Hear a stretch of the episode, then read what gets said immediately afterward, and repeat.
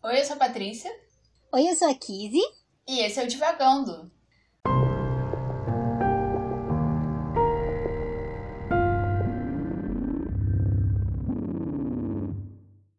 Olá, pessoal! Como que vocês estão? Estamos aqui começando mais um episódio do Divagando.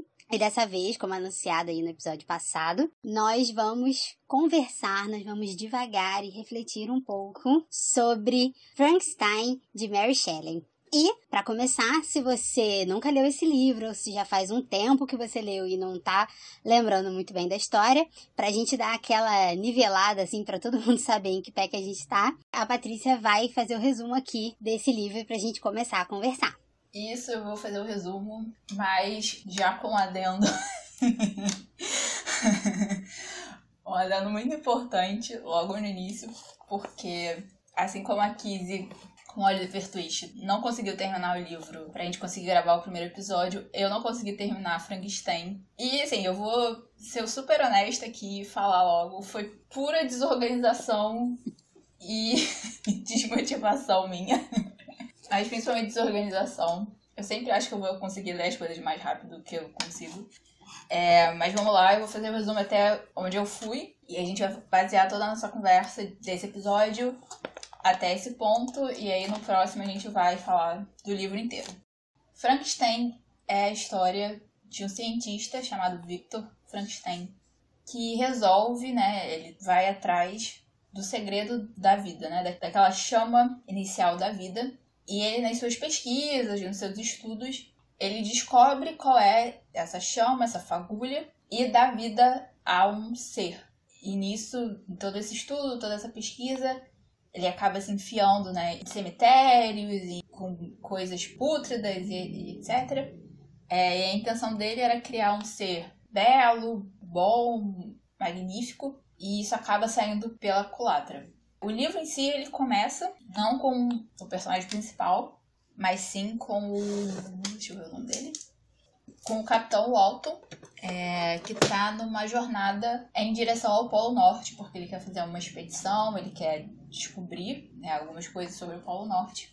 E nessa viagem, né, a gente começa o livro em si com ele e com as cartas que ele tá mandando para a irmã. E nisso ele vê uma figura gigantesca fugindo pelo gelo e logo depois ele encontra um homem desacordado, quase congelado e etc. E esse homem é o Victor Frankenstein, que é conforme o Capitão Alton resgata ele e começa uma relação né, de companheirismo, de amizade. Ele acaba ouvindo a história do Victor desde a infância e até onde eu li.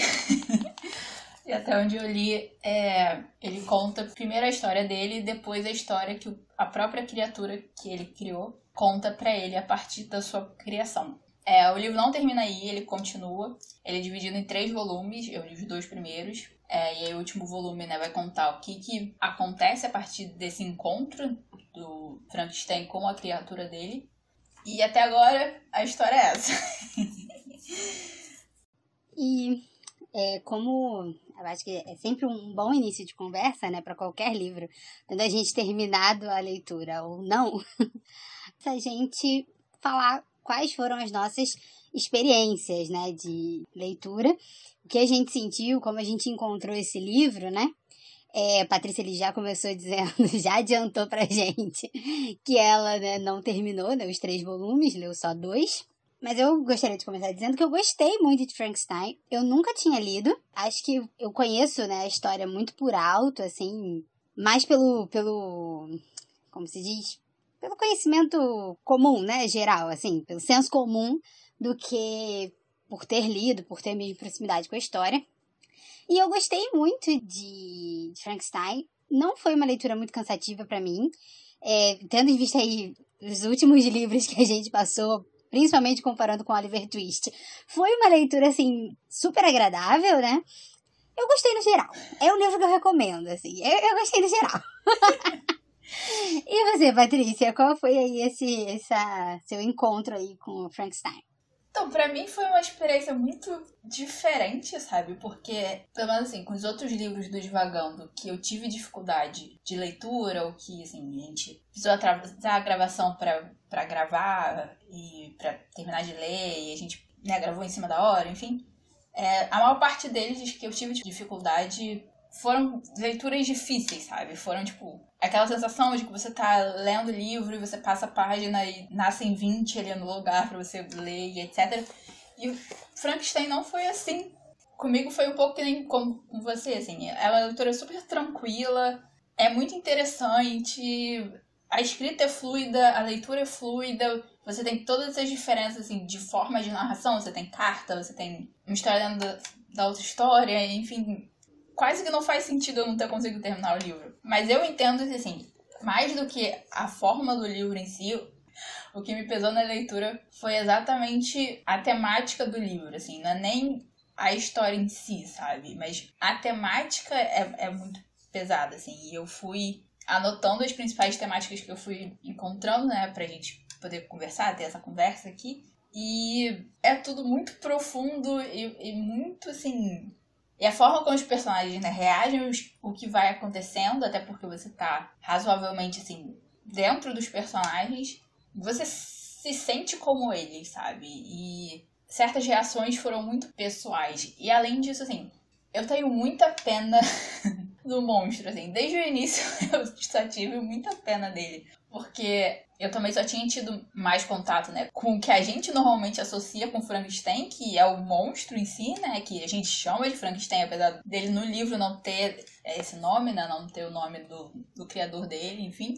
E aí a gente lembra, assim, de Família Adams, a gente lembra de filmes e desenho animado e etc., que usa essa figura, né, dessa criatura que é montada com pedaços de corpos e, né, que é dada a vida para um cientista louco. A gente, acho que, mediaticamente, a gente constantemente essa imagem é colocada pra gente de diferentes formas, né? Assim, às vezes é, é de um lado meio humorístico, às vezes é mídia para criança, então precisa ser mais leve, às vezes é até tratando das temáticas que o livro trata em si, mas no livro em si tem um, peso diferente, assim, porque você entende, e eu acho que sim, essa eu acho que pode ser o primeiro assunto que a gente vai conversar, apesar de não ter terminado, é, é que esse ser, né, que é criado pelo Victor, ele é basicamente uma criança, sabe? Todas as reações que ele tem, e você vê claramente assim, na narração que ele faz da própria história para o, o Victor, é, ele é basicamente uma criança, sabe?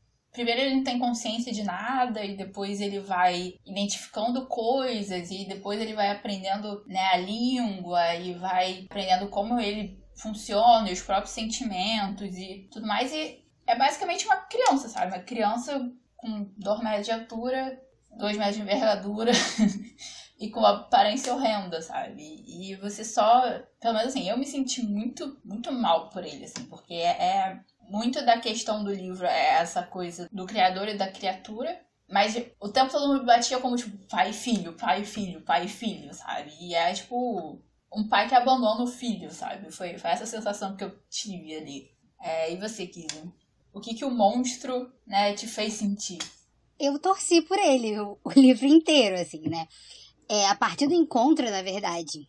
A partir da criação dele, né? Porque ele, o, quando o Frankenstein cria, né, o, o monstro, e ele fica assustado com que ele. Eu acho que ele fica assustado com o peso daquilo, né? Porque ele, ele ainda não tinha tido uma conversa com o monstro, ele ainda não, não tinha tido contato nenhum, assim. Ele, eu acho que ele fica muito mais assustado com o peso de ter conseguido, né? De ter tido êxito ali no seu experimento científico e a exaustão, né? Porque ele vira o, o cientista maluco mesmo, que não come, não dorme, não faz nada a não ser trabalhar naquilo. Então ele tem aquela estafa mental e simplesmente deixa é, a sua criatura fugir, né? Sumir. Então, a partir daí a gente perde o rastro dele, né? Na, na narrativa, assim que ele é criado. E ele foge e o Frankenstein fica doente e só uma nota pessoal aqui, esse é um livro para as pessoas ficarem doentes, assim, né?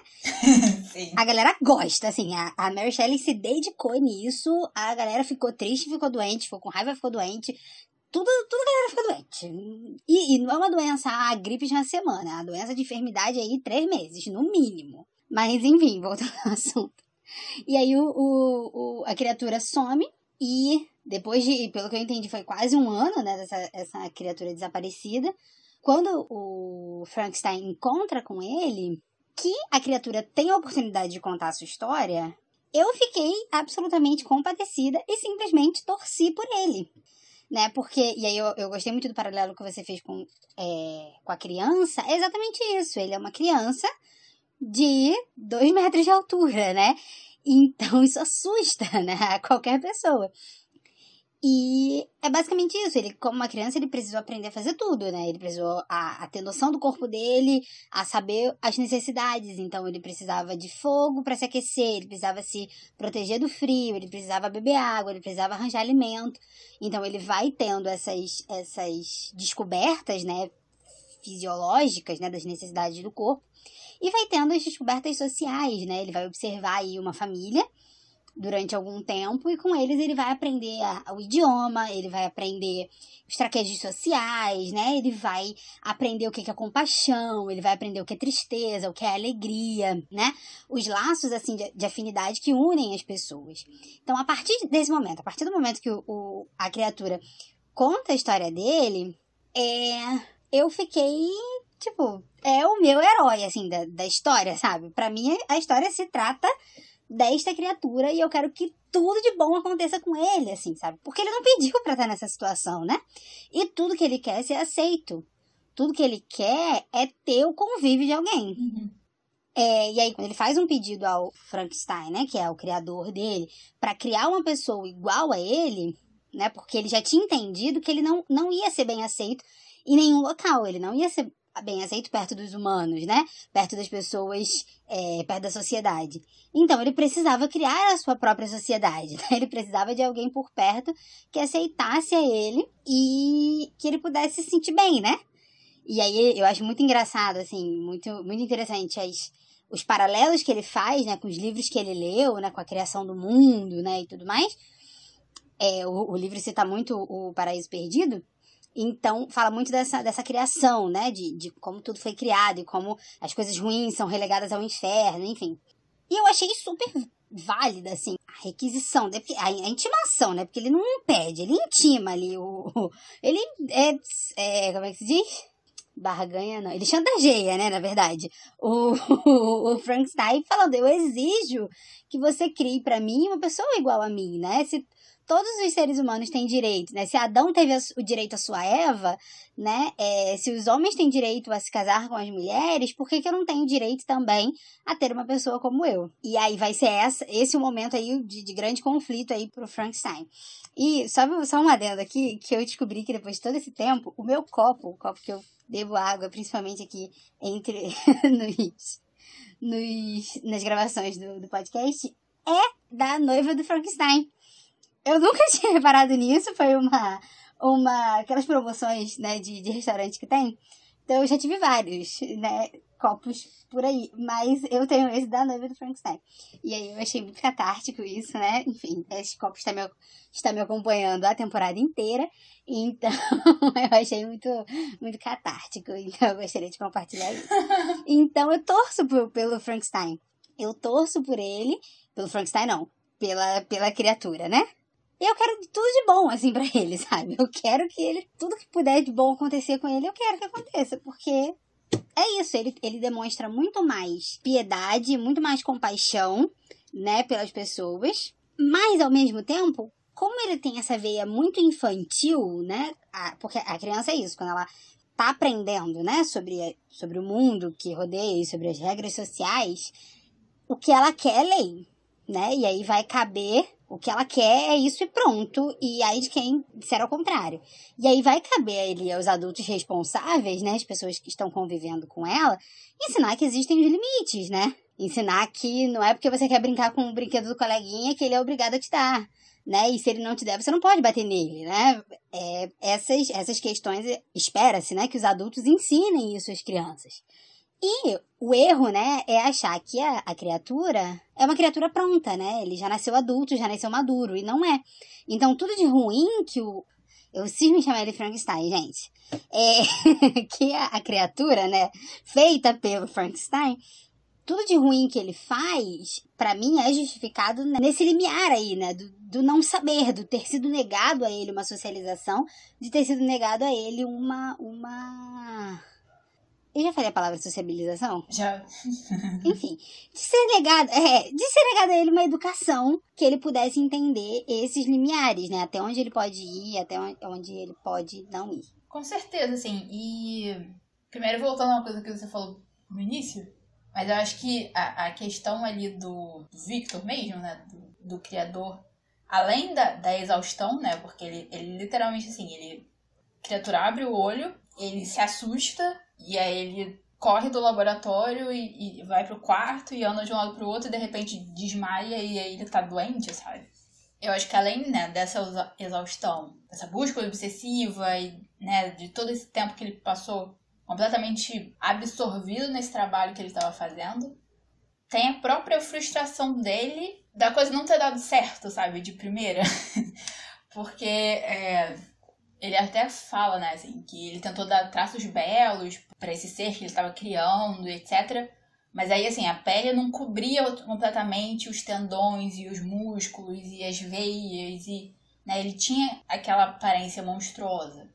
E eu acho que mais do que isso, né, e acaba que, assim, essa aparência é a principal e depois que ele aprende a falar, né, é a, a única coisa que vai afastar esses novo ser, né? Esse, essa criatura, esse monstro. Das pessoas é a sua aparência em si, que é, né? A gente não tem, pelo menos até onde eu li, não tem uma descrição completa de como é que ele é, mas você percebe assim, e ele mesmo percebe, né? A aparência dele causa horror às pessoas.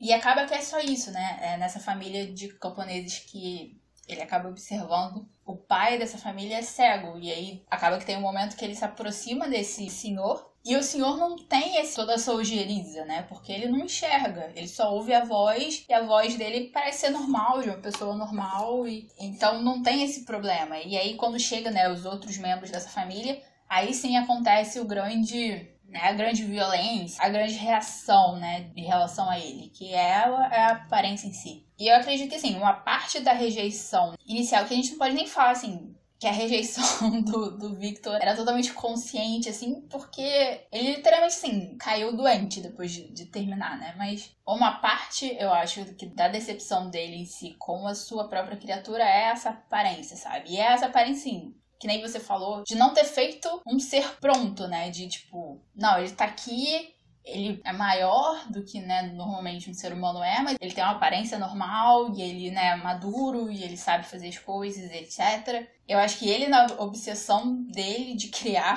um ser, ele achou que realmente, assim, ele ia conseguir de primeira criar um perfeito, sabe? Um, um ser perfeito, assim. E realmente, tipo, um delírio de ser Deus, assim, de criar uma, uma criatura perfeita à sua imagem e semelhança.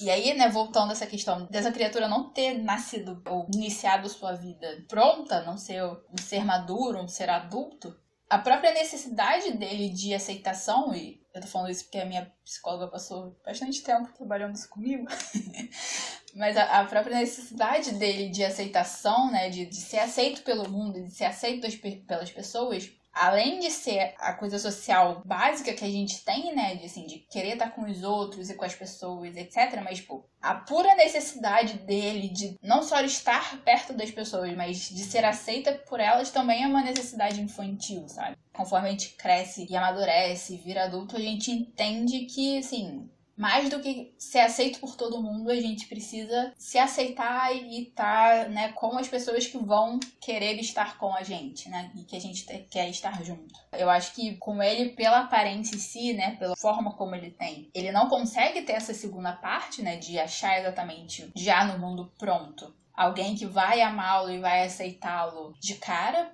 Por isso ele faz esse pedido, né? De ter alguém como ele. Mas ao mesmo tempo, assim, todas as tentativas, porque ele, mesmo sabendo que as pessoas vão reagir mal, ele continua tentando ir atrás das pessoas. É essa necessidade também infantil, né? De você ser aceito e gostado por quem você quer que goste de você e por quem você quer ser aceito, sabe?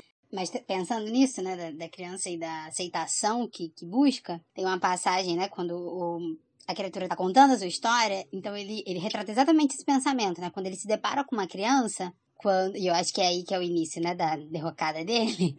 Mas enfim, quando ele se depara com uma criança, ele pensa que é exatamente isso, assim, que, que criança é pura, né? Que ele não vai se assustar, né? Que ele não vai como, como é um ser novo, né? E aí seria desprovido aí da história, seria desprovido de, de uma bagagem, né? De, de vida. Então, ele não iria se assustar com a aparência, né? A criança não iria se assustar com a aparência dele. E ele se achou no direito de pegar a criança, né? E vamos, agora você vai ser criado comigo e vai me amar pelo que eu sou, né? Porque você não vai ter essa comparação, né? E aí você pensa em duas crianças mesmo, né? Porque é muito, muito de uma atitude da criança querer, né, aquele monopólio, né, de um outro para si, né, de querer, vem cá que você vai ser meu amigo até o fim da vida, né? Tem, tem momentos da nossa vida que a gente tem, né, essas atitudes. E é muito também quando o Frankenstein né, pega essa, essa criança, essa criança grita e esperneia, diz que ele é horroroso, diz que não vai ficar com ele. E, coincidentemente, o, o garoto é irmão do, do Frankenstein, né? De quem o criou. E para mim isso, isso foi muito interessante porque mostra a bagagem da criança, né? Mostra que crianças não são páginas em branco, né? Elas não são prontas, né? Não, não, nenhuma criança, nenhum ser humano é pronto, né? Com todas as suas certezas imutáveis, não, muito pelo contrário. Mas também não significa que a criança não apreende nada, né? Que por menor que a criança seja, ela tem uma história, ela tem é, experiências de vida, né? Dentro ali das suas possibilidades, dentro do que ela viveu, elas têm experiências, elas têm visões de mundo, né? Elas estão partindo de algum lugar, né? Nenhuma criança ali, acho que enquanto a criança não fala, enquanto a criança, né, não tem ali um mínimo de expressão, a partir do momento que ela começou a gesticular, né, começou a apontar, ela tá criando ali o seu repertório ali na vida.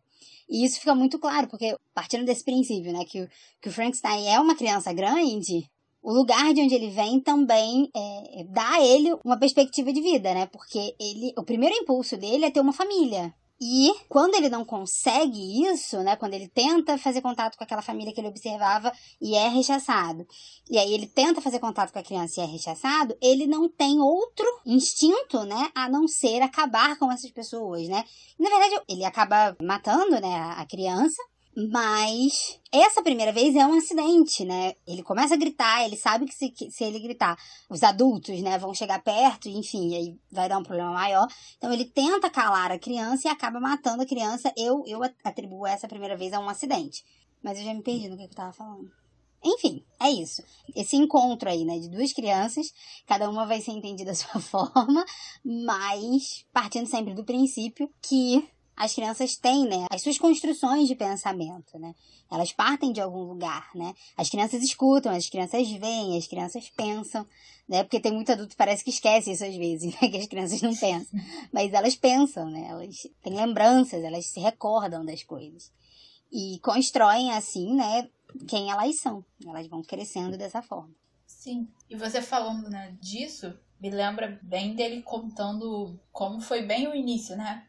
Quando ele acordou, ele não enxergava direito, ele ouvia, mas não entendia o que ele estava ouvindo. Ele andou, mas ele não tinha muita noção do que estava acontecendo. E aí você vê, né, a cena dos dois lados. Primeiro, o Victor contando, né, que uma hora ele abre o olho e a criatura tá lá olhando para ele e tal. E depois, quando né, a criatura tá contando, você percebe que ele não tinha a menor noção do que estava acontecendo, né? Ele vai começar a enxergar ele vai começar a identificar sons e etc. Depois que ele né, saiu do apartamento onde o Victor morava, já já tinha se embrenhado ali no bosque. Então você vê, assim, também essa diferença, né? Como duas pessoas vão viver uma situação e vão entender ela de formas totalmente diferentes. Mas nessa cena em si, né, dele contando desse início e como ele vai aprendendo as coisas aos poucos, eu fiquei pensando, né, assim, esse início é exatamente como um bebê, né? Porque o bebê nasce e ele ainda não enxerga direito, ali naqueles, não sei exatamente quanto tempo, né, que ele vai conseguir realmente enxergar e aí ele vai, né, ele ouve sons e etc.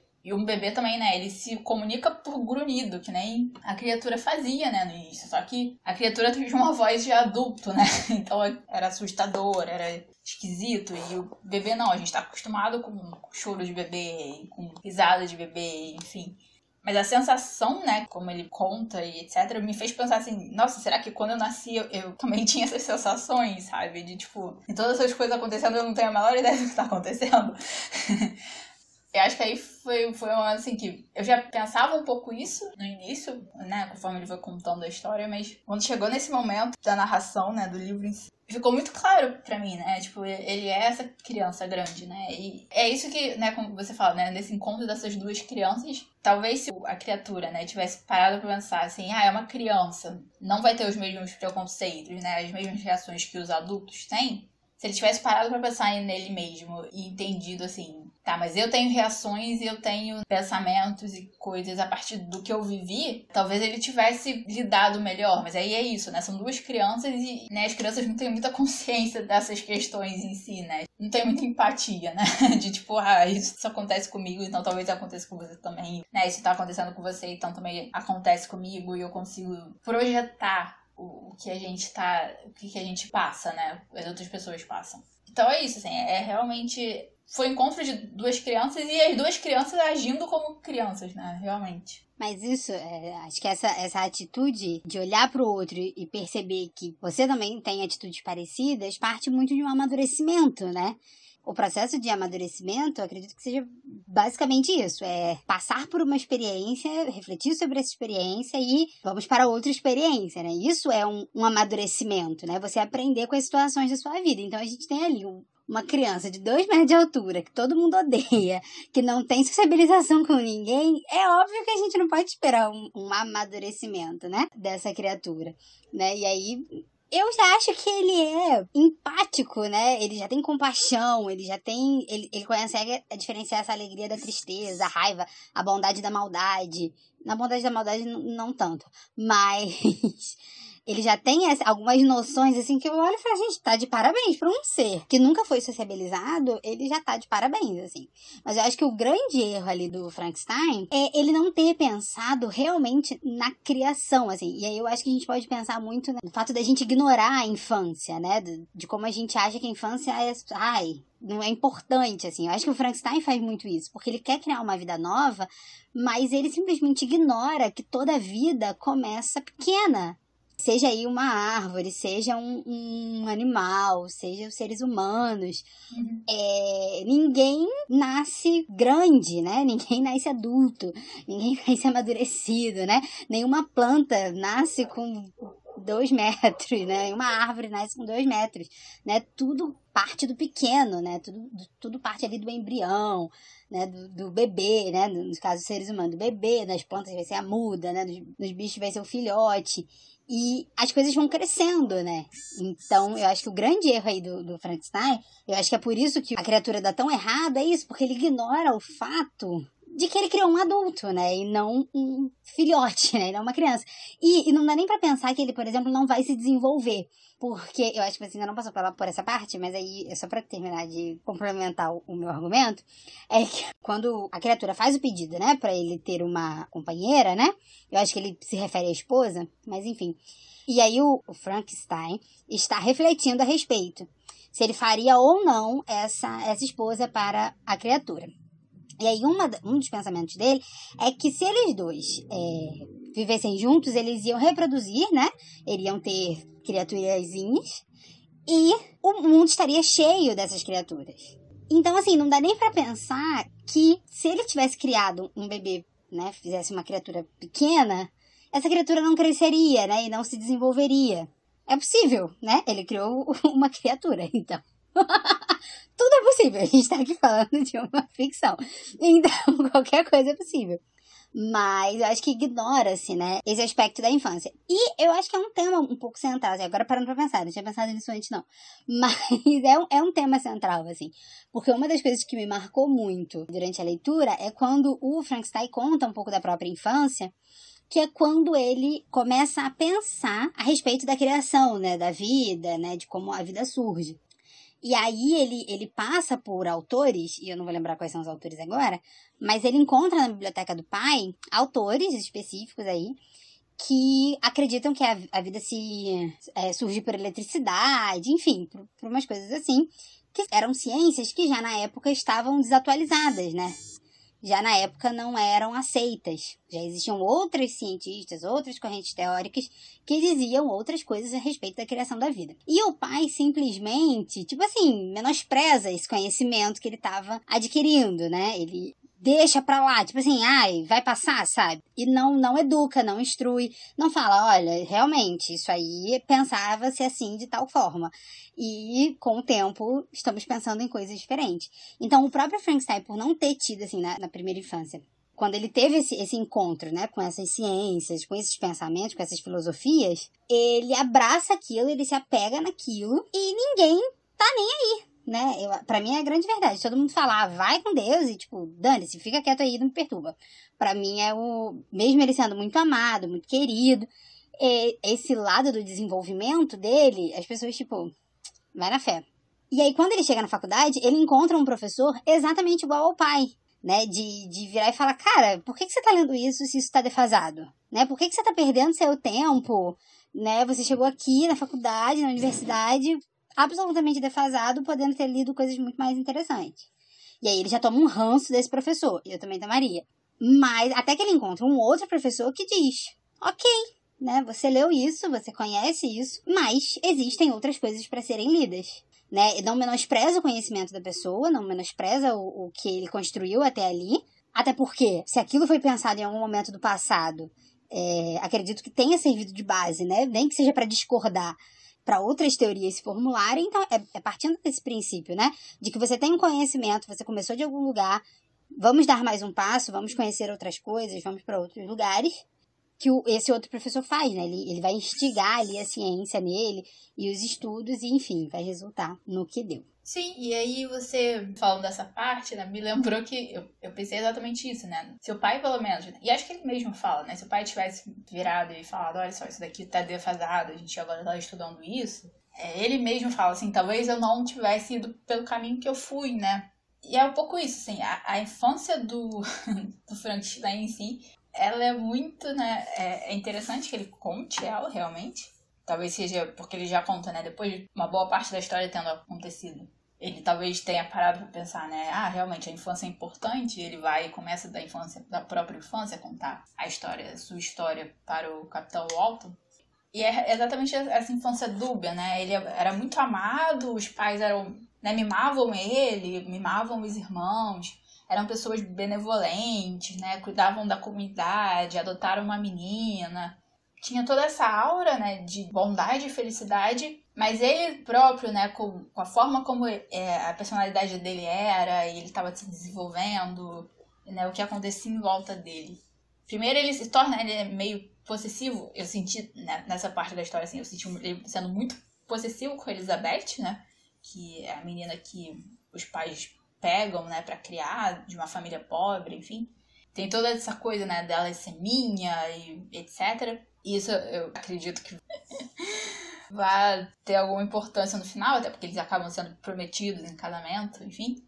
E ele mesmo fala assim, eu tinha uns, né, uns arroios de paixão, e aí já tem essa, essa variação ali, né, do... E é, é uma variação que dá tom pra história inteira, né, que tá sempre variando entre, assim, a benevolência e o drama, né, e, e tipo, a depressão, enfim. Você vê claramente, sim, várias vezes durante o livro o, o Victor depressivo, né, mas aí, nesse momento, né, da, da infância dele, etc., você, você entende também, assim, ele era muito novo, né? Ele cria essa criatura, esse ser.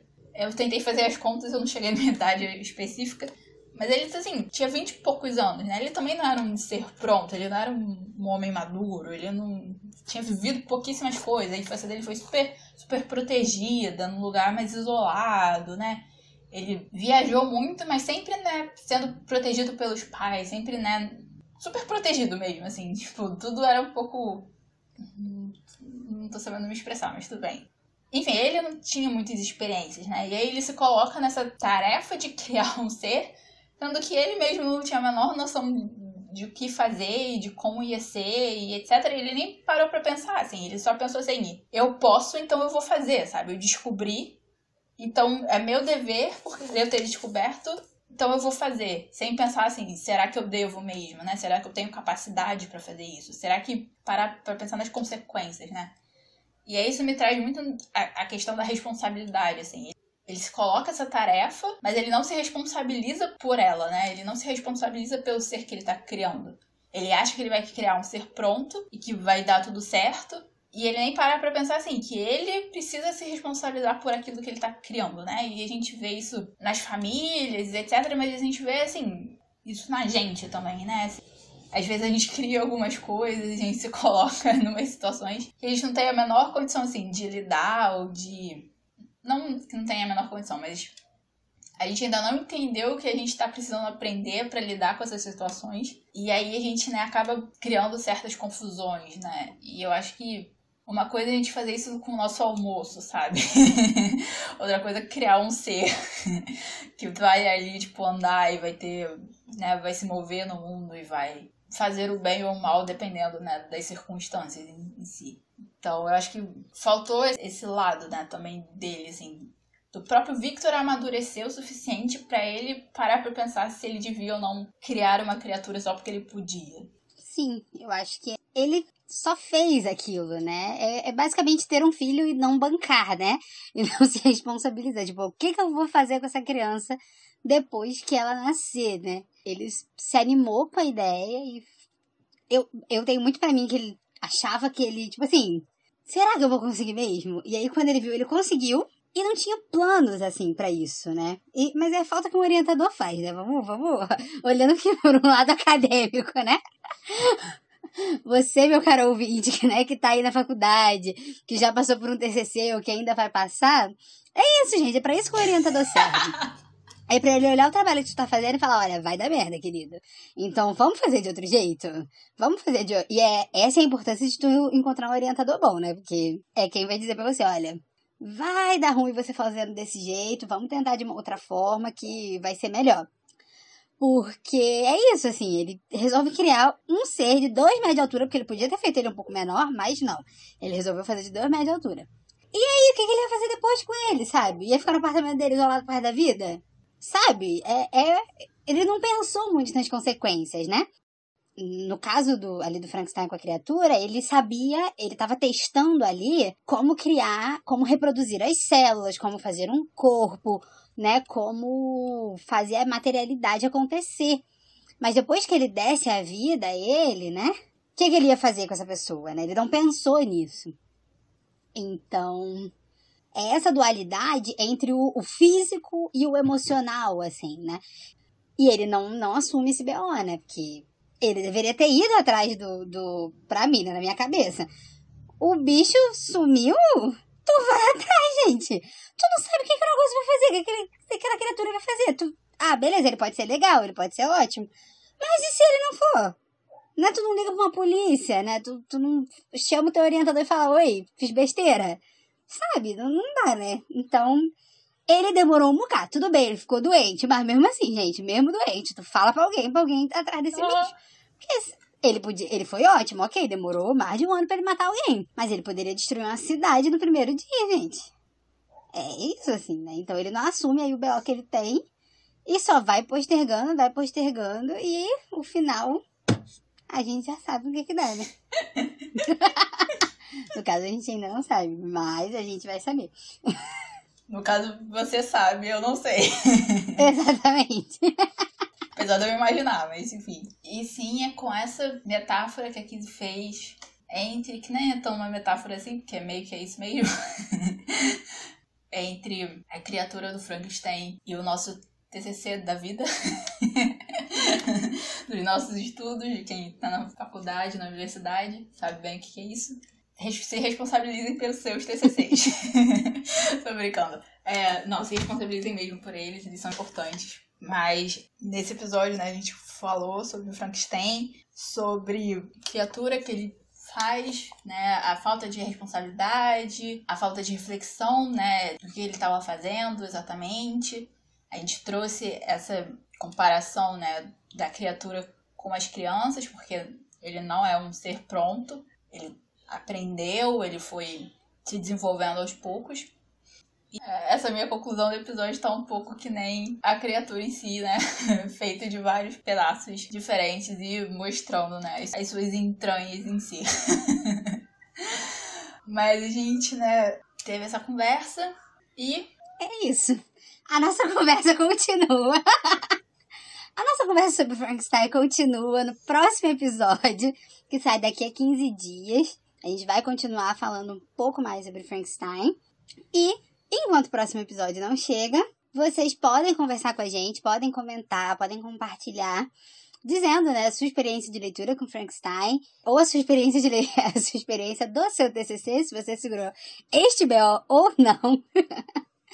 Mas nós estamos é, nas redes sociais, a gente está no Instagram e no Twitter pelo arroba Divagando Livro.